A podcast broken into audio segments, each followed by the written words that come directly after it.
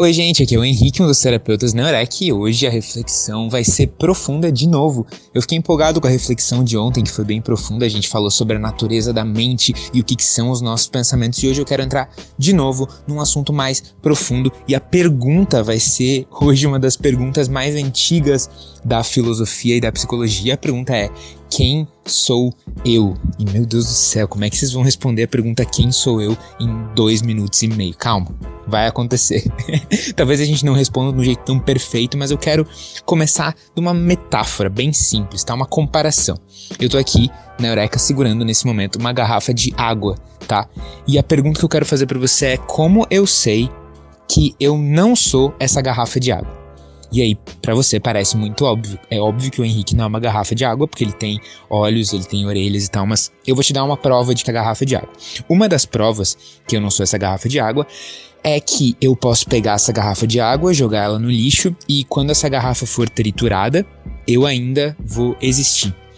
Outra prova é que antes dessa garrafa existir, eu já existia, né? Essa garrafa é um, um monte de plástico que foi colocado junto. Então, se a garrafa não tá ali, ainda assim eu existo, então significa que essa garrafa não sou eu. Outra prova de que eu não sou essa garrafa e viaja comigo, eu sei que é uma viagem essa reflexão, mas viaja comigo.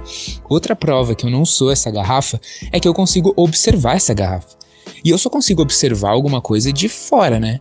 Se eu consigo observar essa garrafa, olhar para essa garrafa, significa que eu não sou essa garrafa. Por exemplo, você não consegue observar os seus olhos, né? Você consegue, claro, olhar num espelho e você vai ver um reflexo dos seus olhos, mas você não consegue observar os seus olhos porque você justamente usa os seus olhos para observar e os seus olhos fazem parte de quem você é, certo? Então vamos, vamos pegar essa ideia de que uh, a garrafa pode ser destruída e você vai continuar ali, e o fato de que você pode observar a garrafa e vão aplicar isso para os nossos pensamentos. Muitas vezes a gente tem a ideia de que a gente é os nossos pensamentos. Eu sou a minha mente ou eu sou os meus pensamentos. Mas, por exemplo, você já teve numa situação em que, pensa, você estava olhando o horizonte, estava um céu muito bonito, uma coisa super inspiradora, assim, vontade de, sei lá, ficar ali para sempre. E quando você viu essa paisagem super linda, sei lá, um nascer do sol na praia, ou pôr do sol na praia, você simplesmente não pensou em nada? Como se sua mente simplesmente ficasse quieta e não tivesse nenhum pensamento? Naquele momento, mesmo sem estar pensando em nada, sem nenhum pensamento, você ainda era você? Eu acho que sim, né? Mesmo quando a gente não tá pensando, a gente ainda é a gente, porque a gente não deixa de existir quando a gente para de pensar. E do mesmo jeito que quando a garrafa deixa de existir, eu não, eu não deixo de ser eu, eu paro de pensar, eu não deixo de ser eu, então a conclusão que eu chego é que eu não sou os meus pensamentos. Os meus pensamentos devem ser outra coisa que não sou eu. Outra coisa, eu consigo parar e observar quando eu tenho um pensamento, né? Do tipo assim, oh, olha ali, acabei de pensar na no falecimento da minha avó.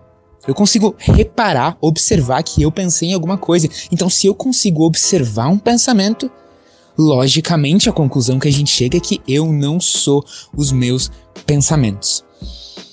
E isso é uma coisa que pode nos libertar muito de muito sofrimento, porque às vezes a gente fica super obcecado no fato de que a minha mente precisa ser limpa, a minha mente não pode ter pensamentos impuros. Meu Deus, como que eu fui capaz de pensar uma coisa dessas? Mas, poxa, Atualmente é uma fábrica de pensamentos e outra coisa, os seus pensamentos não são você.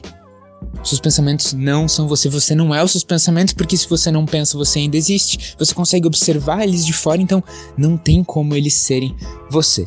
Mas claro, a pergunta que sobra, e é a pergunta muito mais difícil de responder, é: afinal, quem é você? Se você não é os seus pensamentos, se você não é o seu nome, por exemplo, que se você tivesse outro nome você ainda seria você. Se você não é sua profissão ou suas roupas, porque se você tivesse desempregado ou se você tivesse pelado, você ainda seria você. E se você não é o seu corpo, porque se você não tivesse uma mão, por exemplo, você ainda seria você.